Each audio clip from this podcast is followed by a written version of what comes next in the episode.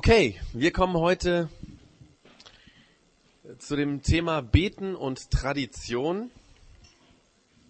Zwei Dinge, die in den Köpfen der meisten Menschen, zumindest bei uns so in Deutschland, zusammenkommen. Und mit diesem Thema Beten und Tradition befinden wir uns gerade, das will ich kurz erklären, in der Themenstaffel The Power of P. Also ähm, die Kraft des P. Und jeder, der ein bisschen Englisch kann und sich auch das Bild so angeschaut hat, äh, der hat sicherlich auch schon gedacht, ja, das heißt Prayer, also Gebet. Und das stimmt auch, nur wir haben bewusst das P mit den drei Punkten stehen lassen, weil wir uns gedacht haben, wir wollen die Frage stellen, was ist denn überhaupt Gebet? Was ist Prayer? Was ist Beten eigentlich?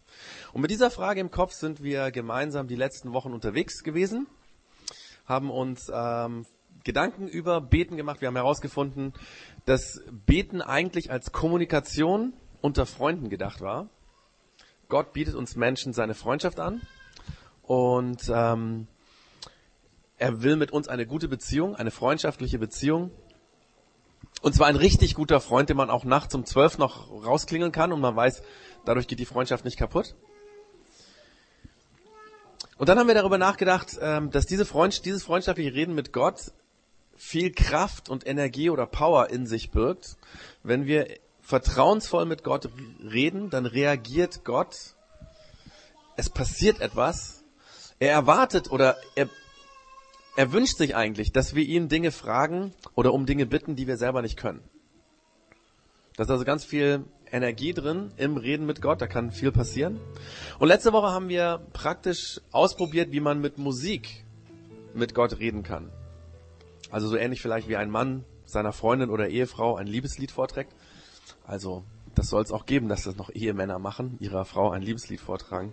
Macht man normalerweise ja vorher, aber warum nicht? Ähm, und so ähnlich können wir Gott gegenüber mit Liedern unser Vertrauen, ja unsere Liebe ausdrücken. Mit Emotionen oder emotional mit Gott reden. Wir haben also gesehen in den letzten Malen, dass Gebet oder Beten eigentlich eine unkomplizierte, freie, freundschaftliche Kommunikation mit Gott sein soll. So ist es zumindest von Ursprung her gedacht. Aber warum ist es so, dass viele Leute das genau anders erleben? Wenn es um Beten geht, denken ganz viele Menschen erstmal an vorformulierte Gebete, also Gebete, die man abliest, die man auswendig gelernt hat, auswendig lernen musste. Gebete, äh, die man zu einem bestimmten Zeitpunkt miteinander aufspricht. Das fühlt sich in aller Regel nicht wirklich unkompliziert, frei, freundschaftlich an. Und wenn ich das richtig sehe, dann hat das ganz viel mit der christlichen Tradition zu tun. In den letzten 2000 Jahren, seitdem es den christlichen Glauben gibt, sind immer wieder Gebete aufgeschrieben worden. Menschen haben das, was sie gebetet haben, aufgeschrieben. Und dann hat man diese Gebete auswendig gelernt und zu verschiedenen Anlässen entweder alleine oder meistens in einer Gruppe dann eben aufgesagt oder gesprochen. Übrigens ist das nichts spezifisch Christliches, sondern eher was spezifisch Religiöses, weil in jeder Religion gibt es Gebete, gibt es Texte, gibt es Sprüche, manchmal Segenssprüche oder also auch Fluchsprüche, äh, Fluchformeln, die man miteinander gemeinsam sagt. Und je nachdem, welchen religiösen Background du hast, wirst du vermutlich solche auswendig zu lernenden Gebete kennen, vielleicht auch noch auswendig können. So im christlichen Kontext ist das vielleicht das Ave Maria ähm, oder das Sanctus, heilig, heilig, oder auch ähm, das Agnus Dei. Das sind so Gebete, die mehr so im Kontext der katholischen Kirche vorkommen. Allerdings hat die evangelische Tradition auch aufgeschriebene Gebete. Ganz am Anfang des Protestantismus hat der Luther, der ja quasi diese Reformation, die, die Veränderung der Kirche bewirkt hat, der hat zwei Gebete aufgeschrieben, die bis heute in der evangelischen Kirche ähm, benutzt werden. Das ist zum Beispiel der lutherische Morgensegen oder der lutherische Abendsegen. Und dann gibt es auch noch Gebete, die verschiedene christliche Traditionen brauchen. Zum Beispiel das sogenannte Jesusgebet, was bei Einkehrtagen oder Exerzitien benutzt wird, miteinander gesprochen wird. Und natürlich allen voran hat Jesus selbst seinen Schülern ein Gebet beigebracht, das man dann sehr bald Vater Unser genannt hat. Und dieses Gebet ähm, hat von ganz von Anfang an der Kirche quasi man angefangen, Leuten beizubringen. Die haben es auswendig gelernt, sie haben es miteinander oder auch alleine aufgesprochen. Und deswegen ähm, ist es auch bis heute so, dass täglich wahrscheinlich Millionen von Menschen dieses Gebet sprechen. Und wenn ich das richtig sehe, dann sind all diese Gebete mit bester Absicht aufgeschrieben worden. Also Menschen haben beim Beten, beim Reden mit Gott was Spezielles erlebt. Es war irgendwas, was sie bewegt hat, was sie fasziniert hat. Und dann haben sie gedacht, hey, wir schreiben das auf, weil dann können die Leute, die das dann auch beten, auch so erleben wie wir. Ja, man hatte also die Idee, hey, das, was wir jetzt spüren, das könnten die Leute dann auch miterleben und deswegen hat man es aufgeschrieben. Aber meistens ist bei den Menschen, und bis heute kommt bei den Menschen, die das sprechen, im Grunde genommen nicht das an, was da passiert ist. Um es ganz kurz zu fassen, von all den faszinierenden Erfahrungen ist nur noch eins geblieben, nämlich das auswendig gelernte Gebet. Und ich denke, das hat gar nicht unbedingt so was Christliches mit sich, sondern es hat erstmal, das liegt einmal erstmal an dem auswendig Lernen. Ich weiß nicht, wie das früher so vielleicht bei dir war. Ähm, für mich ist auswendig Lernen immer ein bisschen schwierig gewesen. In meiner Schulzeit, ähm, da, ich weiß gar nicht, wie das heute ist, bei meinen Kindern, ja, die haben auch schon Sachen auswendig gelernt. Also in meiner Schulzeit, ich musste Gedichte, Lieder und im Religionsunterricht auch Gebete auswendig lernen, zum Beispiel der Erlkönig. Ja, kennt ihr wahrscheinlich noch. Oder die Bürgschaft von Schiller. Wir haben zu meinem Glück das Lied von der Glocke nicht auswendig lernen müssen, weil da wäre ich dran verzweifelt. Weil für mich war es immer extrem schwierig, auswendig zu lernen. Ich habe das nie gekonnt.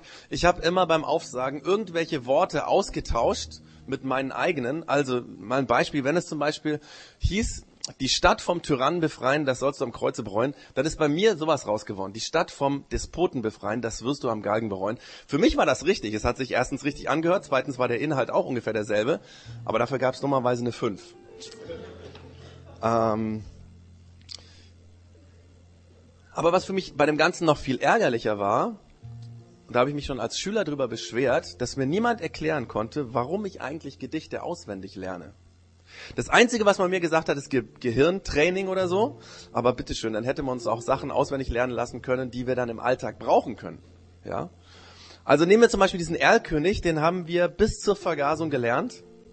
Aber niemand aus unserer Klasse, auch die allerbesten nicht, hatten irgendwann mal die Möglichkeit, wo sie das vielleicht theatralisch oder sonst wie hätten vortragen können. Dann hätte es ja vielleicht noch ein bisschen Sinn gemacht. Nein, wir haben das Ding gelernt, um es dann in einer Schulaufgabe aufzuschreiben. Das war dann noch ein Problem für mich, weil dann kam noch die Rechtschreibung dazu. Ganz schwierig, ganz schwierig, ja. Also ich bin dran verzweifelt und ich muss ehrlich sagen, bis heute hat es für mich keinen Sinn gemacht, dieses äh, Gedicht auswendig zu lernen. Okay, Gehirntraining, ja. Ich habe Ihr kennt es vermutlich auch und man lernt auswendig und braucht es nie. Und ich habe den Eindruck, dass es bei Beten ganz, beim Gebet ganz genauso ist, ja. Mit diesem Setting lernen wir es. Ohne ein Ziel lernen wir so ein Ding auswendig und wir wissen eigentlich nicht, was wir damit machen sollen. Vor allem voran das Vaterunser. Wenn wir das gelernt haben, dann eigentlich nur dafür, um es an der richtigen Stelle in irgendeinem Gottesdienst, in irgendeinem Setting aufsagen zu können. Damit es nicht auffällt, wenn man es nicht kann. Ich erinnere mich noch dran, als ich irgendwie Kind war, konnte ich das Vaterunser noch nicht, ja. Und dann wurde das im Gottesdienst aufgesprochen. Und ähm, was habe ich gemacht? Ich habe einfach meinen Mund bewegt, so, ja, damit alle denken, ich kann das. Mein Problem war, mein Papa war der Pastor und ich wollte ja nicht mich oder ihn blamieren, dass ich das noch nicht konnte. Ich habe das übrigens, da würde ich mal ein bisschen aus dem Nähkästchen plaudern. Ich habe das erst gelernt, nachdem ich Theologie studiert habe und dann irgendwo in einem Gottesdienst das quasi, dann ist mir aufgefallen, du kannst es immer noch nicht. Und dann habe ich es mir irgendwann mal beigebracht. Ähm, aber wir haben es gelernt, um es im Gottesdienst irgendwann aufzusagen. Aber es hat für den Alltag eigentlich keine Bedeutung, weil bei Starbucks brauchst du es nicht. In einem Mark Forster Konzert brauchst du es auch nicht. Irgendwie bei dir auf der Arbeit ist keiner interessiert dran und äh, beim Sportverein, hey, hallo, ja? Das ist so ähnlich wie der Erlkönig, den brauchst du da auch nicht. Nur in einem Gottesdienst. Und by the way, in Gottesdienst ist man mittlerweile ja auch so kulant, dass man den Leuten ein Gesangbuch gibt, da können sie es lesen, oder in modernen Gemeinden gibt es so einen Beamer und da steht es dann dran, ja. Die Frage wäre ja, wenn auswendig lernen so schwierig ist, es gibt ja auch anders auswendig lernen. Es gibt sinnvolles auswendig lernen. Wir haben Dinge auswendig gelernt, die wir brauchen, die Sinn machen. Zum Beispiel das Einmaleins. Das brauchen wir. Oder Vokabeln. Die Englischvokabeln, die ich damals gelernt habe. Hey, wie, wie froh bin ich, dass ich die heute kann. Wir haben jetzt ja zwei amerikanische Mitarbeiter bei uns in der Gemeinde und das ist cool. Ich bin den Leuten dankbar, die mir das beigebracht haben. Oder wir haben manchmal auch Sätze gelernt als Lernhilfe, um einen Inhalt uns zu merken. Kennt ihr das hier? Nie ohne Seife waschen. Norden, Osten, Süden, Westen, ja? Damit man weiß, wie rum, da muss sich noch die, die Reihenfolge, also quasi den Uhrzeigersinn merken, und dann weiß man diese Dinge. Oder das nächste, ein Anfänger der Gitarre hat Eifer. Damit habe ich gelernt, wie die Saiten von einer Gitarre gestimmt werden, ja? Oder ihr kennt vielleicht auch das hier, mein Vater erklärt mir jeden Sonntag unsere neun Planeten, damit man sich die Reihenfolge von den Planeten richtig merken kann. Muss er natürlich immer noch wissen, wie sie heißen, ne? Mars, Jupiter und so. Aber es hilft schon. Oder diesen Spruch, 010, 13, kennt ihr das noch? Damit man sich merkt, das ist eine billig, ein, ein, ein, eine Telefonvorwahl für so einen Call-by-Call-Anbieter. Heute braucht man das nicht mehr, weil alle irgendwie eine Flatrate haben, aber das war mal wichtig, ja. Ähm, und es gibt Dinge, die machen Sinn, dass wir sie auswendig gelernt haben, weil sie uns im Alltag helfen, weil sie wichtig sind, weil wir sie brauchen können. Manchmal haben wir das natürlich nicht eingesehen. Ne? Meine Kinder zum Beispiel, die sagen, warum muss ich diese blöde Mathe-Sache hier lernen und so. Ich bin super dankbar, dass ich Mathe gelernt habe. Die sehen das noch nicht, aber eines Tages werden die es auch begreifen, begreifen, dass es gut ist, das einmal eins auswendig gelernt zu haben. Aber jetzt kommt eigentlich der Punkt. Wäre es nicht sinnvoll, wenn wir mit aufgeschriebenen Gebeten es ganz ähnlich machen würden? Wenn für uns zum Beispiel das Vaterunser einen praktischen Nutzen hätte? Man hat uns diesen Nutzen nicht erklärt bis jetzt, aber wäre das nicht sinnvoll? Und ich glaube, es gibt einen Nutzen, es gibt einen Mehrwert, zum Beispiel beim Vater unser, dass es Sinn macht, das zu lernen. Und darüber werden wir heute mal nachdenken. Also die Frage, wozu gibt es das Vater unser? Und um diese Frage zu beantworten, schauen wir uns erstmal nochmal den Zusammenhang an, in dem Jesus dieses Gebet beigebracht hat. Er hat es in einer Unterrichtsstunde oder in einer Vorlesung gemacht. Er war ja ein Lehrer und seine Schüler, das waren die sogenannten Jünger. Und es gibt im Neuen Testament zwei Berichte über diese Unterrichtsstunde oder vielleicht sind es auch zwei Berichte von zwei unterschiedlichen Unterrichtsstunden. Manche Themen in äh, der Schule hat man ja mehrere Stunden hintereinander. Das kann durchaus sein. Den einen Bericht haben wir uns vor einem Monat schon mal angeschaut. Der steht im Lukas-Evangelium. Und ähm, der fängt damit an, dass die Schüler fragen, Herr Jesus, bring uns doch mal bei, wie sollen wir beten? Wie geht das? Die anderen Lehrer, die anderen Rabbis machen das auch, die bringen das ihren Schülern bei. Sag uns doch mal, wie das geht. Und heute schauen wir uns den anderen Bericht an. Diese andere Vorlesung, die steht beim Matthäus, im Matthäus-Evangelium. Der Matthäus war sehr wahrscheinlich einer von den zwölf Schülern von Jesus. Der hat es also quasi aus seiner Erinnerung aufgeschrieben. Und die Vorlesung oder diese Unterrichtsstunde ähm, von Jesus über dieses Gebet fängt im Matthäus-Evangelium folgendermaßen an. Betet nicht wie Heuchler, sagt Jesus. So beten, so beten gerne, sie beten gerne in den Synagogen und an den Straßenecken, um gesehen zu werden. Ich sage euch, diese Leute haben sich ihren Lohn schon selber ausbezahlt. Wenn du beten willst, geh in dein Zimmer, schließ die Tür hinter dir zu und bete zu deinem Vater. Und der Vater, der auch ins Verborgene sieht, wird dich dafür belohnen. Leiere nicht endlose Gebete herunter, wie Leute, die Gott nicht kennen. Sie meinen, sie würden bei Gott etwas erreichen, wenn sie nur viele Worte machen. Folgt nicht ihrem schlechten Beispiel, denn euer Vater weiß genau, was ihr braucht, noch ehe ihr ihn um etwas bittet. Ihr sollt deshalb so beten. Vater unser im Himmel, dein heiliger Name soll geehrt werden. Lass deine neue Welt beginnen. Dein Wille geschehe hier auf der Erde, wie er im Himmel geschieht. Gib uns auch heute wieder, was wir zum Leben brauchen. Vergib uns unsere Schuld, wie wir dem vergeben, die uns Unrecht getan haben. Lass uns nicht in Versuchung geraten, dir untreu zu werden. Und befreie uns von dem Bösen. Denn dir gehört Herrschaft, Macht und Ehre für alle Zeiten. Amen. Jesus fängt diese Unterrichtsstunde im Grunde genommen erstmal mit zwei Dingen an, wie wir es nicht machen sollen. Das eine ist das mit dem Heuchler. Er sagt, hey, betet nicht wie Heuchler, die etwas vorgeben, was nicht stimmt. Offensichtlich gab es zu der damaligen Zeit Leute, die ähm, an öffentlichen Plätzen gebetet haben, so dass sie gesehen wurden, also irgendwie in der Synagoge oder auf der Straße. Ich habe mir gedacht, das ist nicht unser Problem heute. Ich meine, ähm, wer stellt sich heute schon zum Beten auf die Maxstraße zum Beispiel, ja, um gesehen zu werden? Aber als zweites sagt Jesus etwas, was uns be betrifft eigentlich. Er sagt, wir sollen Gebete nicht runterleiern. Mit vielen Floskeln. Man soll nicht besonders viele Worte benutzen, inhaltsleere, fromme Worte. Und das kennen wir. von auswendig gelernten Gebeten zum Beispiel. Aufsagen von Gebeten ohne zu wissen warum. Der Grund, warum viele Menschen auch sich deswegen schwer tun mit Beten. Weil es für sie immer mit sowas zu tun hat.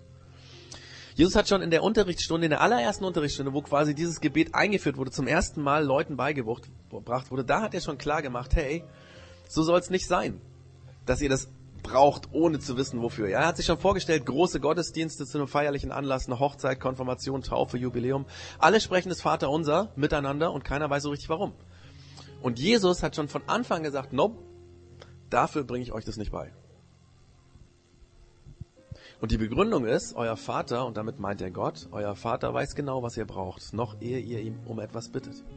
Und Jesus sagt damit, Gott kennt euch. Gott kennt die Situation, in der du bist. Und er will nicht, dass du ihn irgendwie wohlstimmen willst, ja? Vielleicht mit einem auswendig gelernten Gebet, so nach dem Motto, hey, hast du super gemacht, kein Fehler, 100 Punkte, dafür kriegst du die Eins.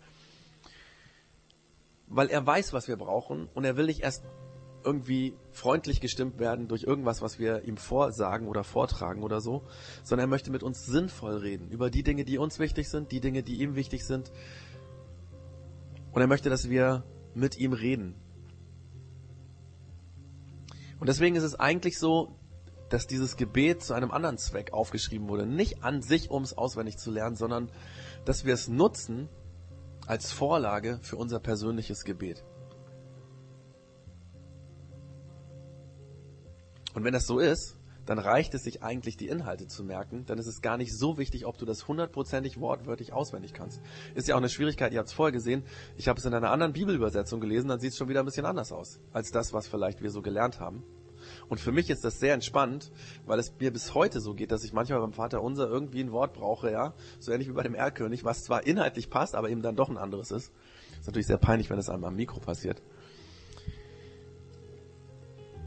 Ich habe mir gedacht, damit wir uns den Inhalt ein bisschen besser ähm, merken können, beziehungsweise verstehen, worum es Jesus in dem Vater unser geht, dass es auch Sinn macht, ähm, dass wir mit diesem Vater unser lernen, als Vorlage zu beten, gehe ich das Vater unser jetzt nach und nach durch. Und damit ihr ähm, das auch mit nach Hause nehmen könnt, habe ich so einen Zettel vorbereitet, so eine Karte, den jeder haben kann. Und ähm, ihr könnt gerne anhand von dieser Karte einfach auch mit gehen, was ich jetzt gleich noch sagen, sage und ähm, ist auch ein bisschen Platz für Notizen, wenn euch was wichtig wird. Und gerne auch, um es mit nach Hause zu nehmen, um dort es auszuprobieren, dass ihr mit diesem Zettel einfach lernt oder versucht zu beten als Vorlage für unser euer persönliches Gebet.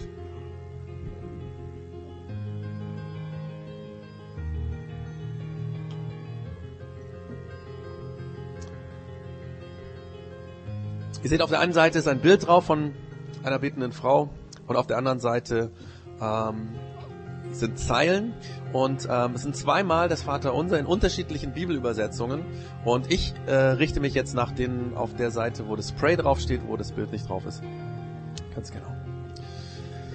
Vater unser im Himmel, so fängt Jesus an. Und wenn wir mal wirklich nachdenken, was da gesagt wird, unser Vater im Himmel, dann könnte sich das so an, wir hören wie, hey, wir reden jetzt mit einem Vater, der ganz schön weit weg ist. Im Himmel. Allerdings klingt das nur für unsere Ohren heute so. Jesus hat ja dieses Gebet damals seinen Schülern beigebracht, die Juden waren. Und für Juden bedeutet das Wort Himmel ein bisschen was anderes wie für uns. Für Juden bedeutet es da, wo Gott ist. Aber nicht in dem Sinne, wie wir das denken. Gott hat einen Platz irgendwo, da kann er sich zurückziehen. Wenn es ihm alles zu bunt wird, geht er nach da, ganz weit weg. Und wenn wir alle ganz brav sind, dann wird er uns in diese Kammer irgendwann mal mitnehmen. So, ja? so verstehen die Juden das nicht, sondern eigentlich bedeutet dieses äh, Wort etwas anderes, nämlich Himmel meint für Juden der Ort, wo Gott ist. Das heißt, dort, wo Gott hingehen wird, wird auch Himmel sein. Überall, wo Gott ist, ist Himmel. Also Juden haben den Himmel nicht so irgendwo ganz weit weg, sondern da, wo Gott ist, da ist der Himmel. Das heißt, für diese Schüler war dieser Begriff Himmel gar nicht das, woran sie sich äh, sozusagen hängen geblieben sind oder darüber nachgedacht haben, sondern Vater im Himmel bedeutete für sie, okay, es geht um Gott, weil Himmel hat mit Gott zu tun, ja. Es geht um Gott und Gott nennen wir jetzt Vater. Was für die Juden damals und für die Schüler, Schüler damals von Jesus ganz besonders unglaublich war, dass hier gesagt wird, unser Vater. Nicht irgendein Vater, nicht Vater der Schöpfung oder Vater von jemand anders, sondern nein, Vater von mir dein Vater, mein Vater. Das zeigt an, es soll um ein ganz vertrauensvolles Gespräch gehen. Im letzten Monat äh, hier war, in der Church Zone vor einem Monat, der hat gelernt, es geht um Gespräch unter Freunden. Von daher, rede mit Gott wie mit einem väterlichen Freund. Sag unser Vater, sag mein Vater. Und trotzdem ist es Gott. Und dann sagt Jesus weiter, was habe ich hier? Genau. Dann sagt Jesus weiter, geheiligt werde dein Name. Ich weiß nicht, kennst du das, wenn dir etwas heilig ist? Wir sagen das in unserer Sprache und meinen damit etwas, was uns ganz, ganz wichtig, wichtiger als alles andere ist. Zum Beispiel, meine Zeit morgens am Frühstück mit der Familie, die ist mir heilig.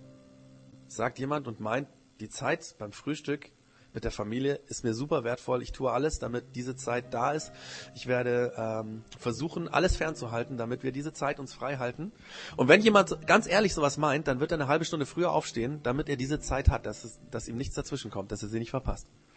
Und in diesem Sinn lehrt jetzt Jesus zu beten. Er sagt, geheiligt werde dein Name. Und das meint Gott, dein Name, deine Person soll mir wertvoll sein. Ich will lernen, dass du wichtiger für mich wirst, immer wichtiger für mich wirst.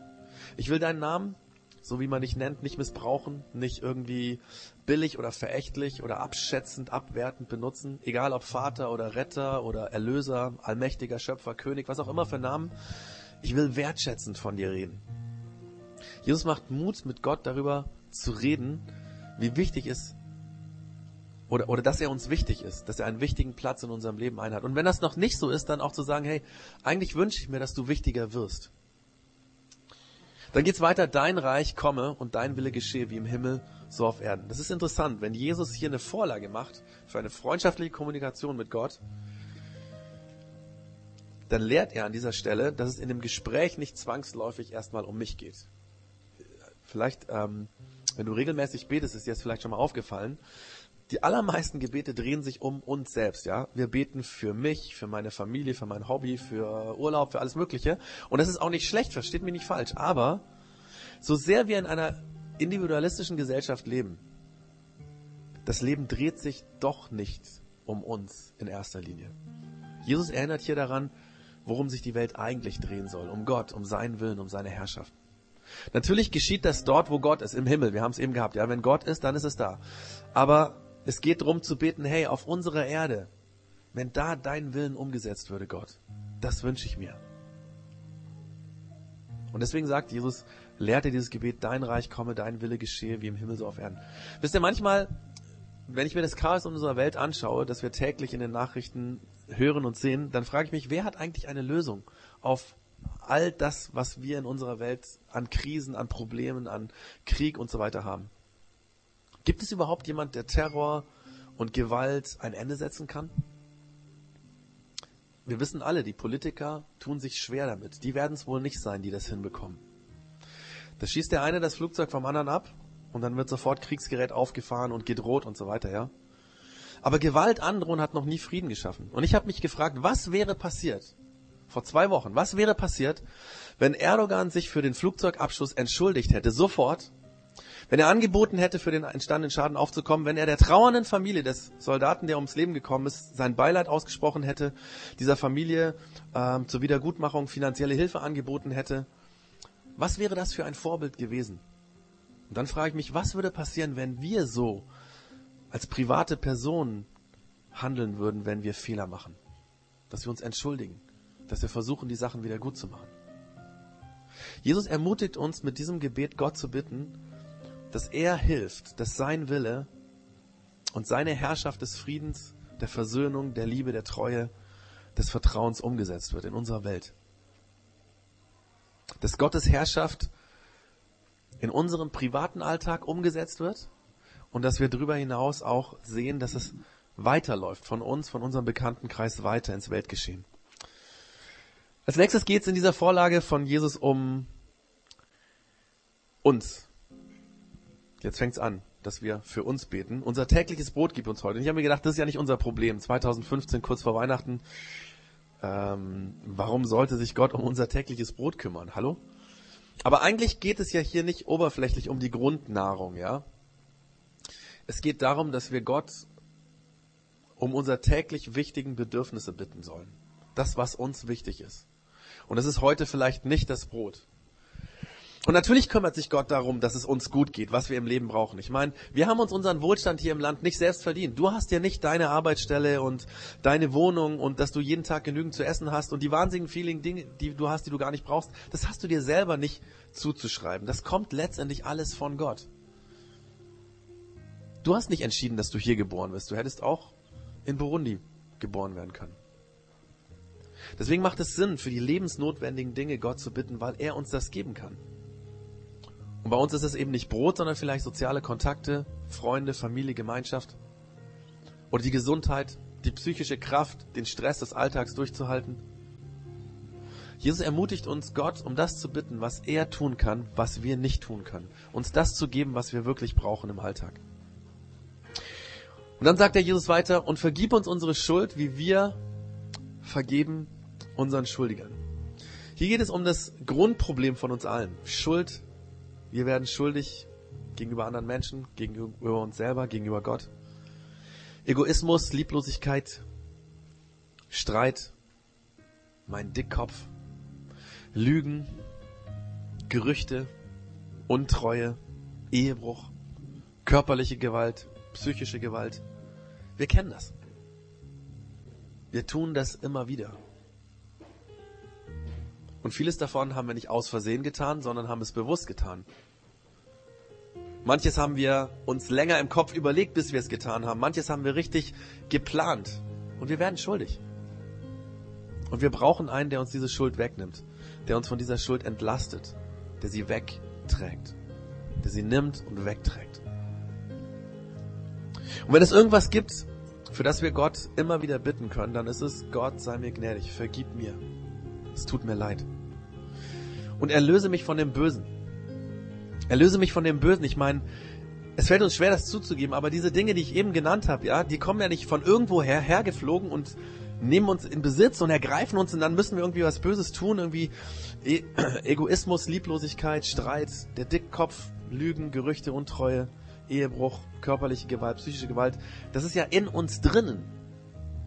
Und wir brauchen die Kraft von Gott, die Gnade von diesem Gott, der uns von diesem bösen Ding befreit der das wegnimmt aus uns. Und deswegen sagt Jesus weiter, und führe uns nicht in Versuchung, sondern erlöse uns von dem Bösen. Ich glaube, es macht Sinn, immer wieder das mit eigenen Worten zu beten. Wir wissen alle, morgen oder vielleicht sogar, wenn ich da vorne aus der Tür rausgehe von der Church Zone oder vielleicht von anders, wir wissen alle, Versuchung kommt auf uns zu, dass wir versucht werden, Böses zu tun, Destruktives zu tun, dass wir uns dafür zu entscheiden. Ja, mein Kind, was mich brutal nervt und ich bin versucht, es anzuschreien. Der Chef, der schwierig ist und ich bin versucht, negativ mit den Kollegen über ihn zu reden. Und ich höre die vielen Flüchtlingszahlen, die werden jetzt übrigens am Jahresende wieder ganz massiv aufpoppen, ist ja ganz klar, weil dann wissen wir, wie viel es wirklich waren. Bis jetzt haben wir ja immer nur so. Dann höre ich diese Zahlen in den Nachrichten und bin versucht, Negativstimmung gegen Ausländer zu machen. Gott, führe du mich nicht in Versuchung, hol mich da raus, hol mich, reiß mich aus diesen Dingen raus. Gib mir im richtigen Moment die Fähigkeit, Stopp zu machen. Ja, dass Gott mir sagt, Klaus, jetzt, genau jetzt, schreist du bitte dein Kind nicht an. Oder halt deinen Mund. Egal was deine Kollegen sagen, du musst dich da nicht dran beteiligen am Bashing von deinem Chef. Oder lass dich nicht von den Flüchtlingszahlen in den Zeitungen verrückt machen, weil jeder Flüchtling ist ein Mensch, den ich liebe. Den ich unendlich liebe. Denk daran. Das bedeutet es konkret, dass Gott uns vom Bösen erlöst, uns rausnimmt von diesen Versuchungen befreit. Und dann der letzte Satz in diesem Gebet. Denn dein ist das Reich und die Kraft und die Herrlichkeit in Ewigkeit. Es tut gut, sich beim Reden mit Gott immer wieder daran zu erinnern, egal was unsere Welt sagt, wie es ausschaut in unserer Welt, wer die Macht ausübt, egal welche Weltpolitik gerade läuft, Gott hat das letzte Wort. Sein Reich, seine Herrlichkeit, seine Herrschaft ist immer größer. Ihm gehört alle Kraft alle Energie, alle Power, alle Power. Und das nicht nur heute, nicht nur jetzt, wo wir das beten, sondern immer und immer und immer und immer und immer. Wenn die Mächtigen der Welt von der Bildfläche verschwunden sind, Putin, Erdogan, Obama, Hollande, Merkel, wie sie alle heißen, dann ist Gott immer noch da. Und er wird bleiben für immer. Es macht sich, Sinn, sich daran zu erinnern, weil dieser Abschlusssatz ist eigentlich mehr für uns gedacht. Dass wir am Ende sagen, hey Gott, du hast alles im Griff. Und es wird immer so bleiben. Und dann kommt als Abschluss dieses Wort Amen. Und das ist eigentlich hebräisch und bedeutet nichts anderes wie so soll es sein. Einfach eine Bestätigung. Hey, alles, was ich jetzt gesagt habe, das meine ich so. Das ist mir wirklich wichtig. Das war so eine ganz kurze Erläuterung zu diesem Vater unser Gebet. Da steckt natürlich noch viel, viel mehr drin. Das war jetzt so ein ganz kurzes Streiflicht. Aber jetzt geht es darum, dass du und ich, dass wir uns dieses Gebet als Vorlage nehmen. Und dafür ist das Ding hier auch gedacht, sich das einfach mal hinzulegen und damit zu beten. Also nächstes Mal, wenn du betest, nimm diesen Zettel und überleg, wie du einfach daraus eigene Worte machen kannst. Und je öfter du das tust, desto mehr wird natürlich dieses Gebet sozusagen nicht nur auswendig gelernt irgendwie da sein, sondern es wird ins Herz reinfallen. Und du brauchst es dann wahrscheinlich irgendwann gar nicht mehr, diese Vorlage. Du wirst automatisch um Dinge bitten, die da drin sind. Und natürlich, versteht es nicht falsch, ich muss nicht jedes Mal zwanghaft all diese Teile drin haben, aber es soll einfach eine Hilfe sein. Der Zielgedanke von heute war also, lern mit dem Vater unser beten. Oder lern mit dem Vater unser dein Gespräch mit Gott zu verändern. Wenn du jemand bist, der schon immer wieder mit Gott redet, lass dich davon inspirieren. Und ich glaube, wir werden dann alle lernen, anders zu beten. Und wir haben uns gedacht, jetzt zum Abschluss, dass sich ähm, jeder vorstellen kann, wie das geht, weil es ja immer noch theoretisch, ich habe zwar erklärt, aber wie mache ich das jetzt mit meinen eigenen Worten? Ähm, haben wir uns gedacht, wir werden das mal auf der Bühne kurz vorspielen. Deswegen sind auch schon diese Dinge da. Und da bitte ich einfach mal die Sylvie und die Beth und den Sven nach vorne. Wir werden es so machen, dass ich ähm, das Vaterunser vorlese, immer abschnittsweise, und dann machen diese drei Personen ihr eigenes Gebet draus.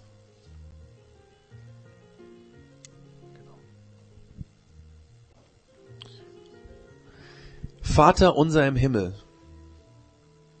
geheiligt werde dein Name.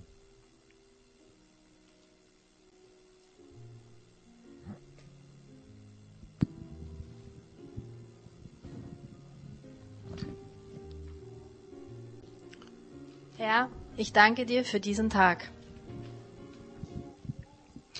Thank you, Father, that you are above all things and that you see all things and that your name is above all things. Papa, du bist so nah und doch so unfassbar weit weg. Dass ich mich dir überhaupt nähern darf, ist ein riesiges Privileg.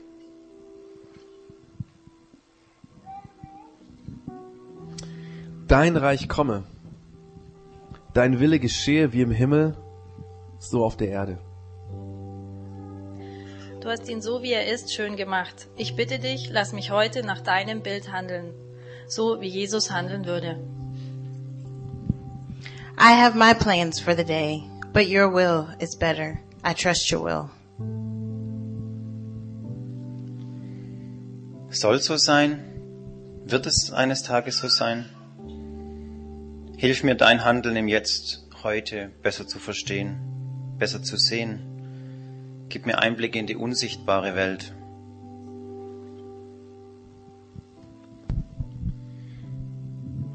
Unser tägliches Brot gib uns heute.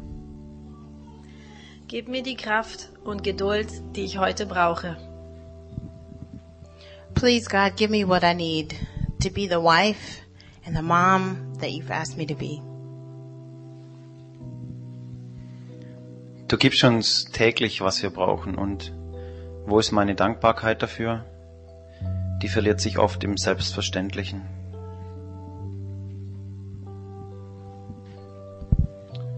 Und vergib uns unsere Schuld, wie auch wir vergeben unseren Schuldigern. Es tut mir leid, dass ich immer wieder genervt reagiere. Lass mich, lass mir die anderen verzeihen und hilf mir, dass ich von vorne beginne. Jesus, thank you so much for the cross. Thank you that you forgave me and help me to remember because of the cross I can forgive others. Wenn ich doch nur ansatzweise in der Lage wäre, den Menschen zu vergeben, die mich verletzen, könnte ich vielleicht auch besser verstehen, was du für mich am Kreuz getan hast. Und führe uns nicht in Versuchung, sondern erlöse uns von dem Bösen. Hilf mir, heute geduldiger zu sein und lass mich nicht in alte Muster zurückfallen. God, it is sometimes so hard to be patient with my kids, with my family. Help me to stay in your will. Give me what I need. Papa, ich will ganz fest glauben, dass es bei dir nichts Böses gibt. Lass mich ganz nah zu dir. Dort kann mir das Böse nix und dann kann ich auch nichts Böses tun.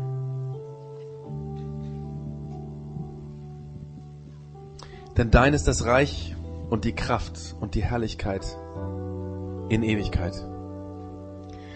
Du kannst all das in mir bewirken. Mit deiner starken Hilfe schaffe ich das. Du machst alles gut, jeden Tag aufs Neue. Amen. You, God, are more powerful than anything I will face today. Thank you so much. Amen. Ich wünsche mir so sehr, dass das wahr ist. Lass uns deine Kraft spüren, deine Herrlichkeit in uns scheinen. Hier, jetzt, immer. Amen.